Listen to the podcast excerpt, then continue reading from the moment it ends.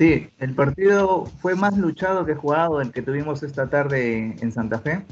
eh, con pocas opciones de gol, con, muchas faltas, en la que en la primera mitad eh, se cometieron hasta 14 faltas aproximadamente. ¿no? Eh, la más clara del primer tiempo y del partido, me parece, fue antes de los 10 primeros minutos, en esos primeros minutos en que Unión de Santa Fe salió con todo, ¿no? Una jugada de Jonathan Alves que tras un centro arrasante de Mario Peralta arremete en el área del Fluminense, pero su remate es bloqueado por el colero Fabio. Fueron los 10 minutos muy, este, muy incisivos de parte de, Unión. Y de ahí eh, el partido fue muy trabado, con muchas faltas. Sobre el final del primer tiempo, Germán Cano tuvo, se generó un espacio fuera del área, tuvo espacio y tiempo y ensayó un remate, pero su remate eh, terminó rozando el palo. Fue la más clara del partido para el equipo brasileño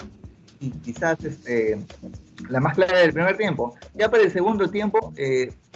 las tarjetas que Andrés Cuña no sacó en el primer tiempo, que se cometieron muchas faltas, las empezó a repartir y es que el cuadro de Unión de Santa Fe salió con todo, el Tengue salió con todo a, a, este, a, cometer muchas muchos reclamos, empezaron a sacarse las amarillas.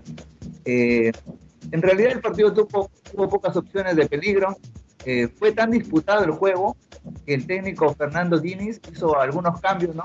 Y uno de los que ingresó, William, William terminó este, viendo la amarilla los dos minutos tras, después de haber cometido una falta fuerte, ¿no? Su rival. Entonces el partido fue, fue, muy, muy disputado con poco, poquísimo fútbol. Ya sobre el final, el rojiblanco eh, se fue con todo, más con ganas, con fútbol, buscó las bandas, buscó este, los centros para, para, encontrar a Jonathan Alves, pero en el área brasileña estaba eh, el que lo elegimos como el capo, decir, del, partido, que fue Adornino, que es el capitán del equipo de Fluminense y que está de defensa, de bar central, fue el más importante del partido, un partido que tuvo poca claridad en lo que respecta a que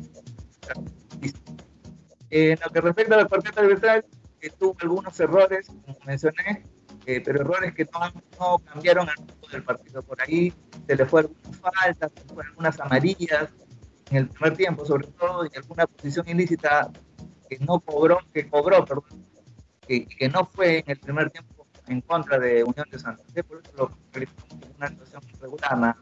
Y bueno, al final este empate le sabe un poco al cuadro brasileño, que hoy me parece que tenía la necesidad de ganar el partido del cuadro argentino, eh, pero deja pasar esa oportunidad y tendrá que esperar la próxima fecha que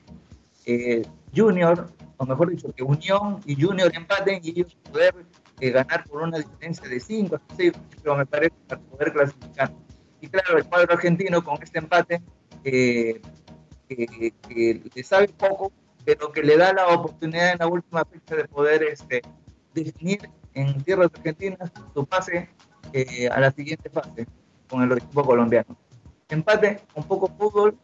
y con muchas faltas en Argentina.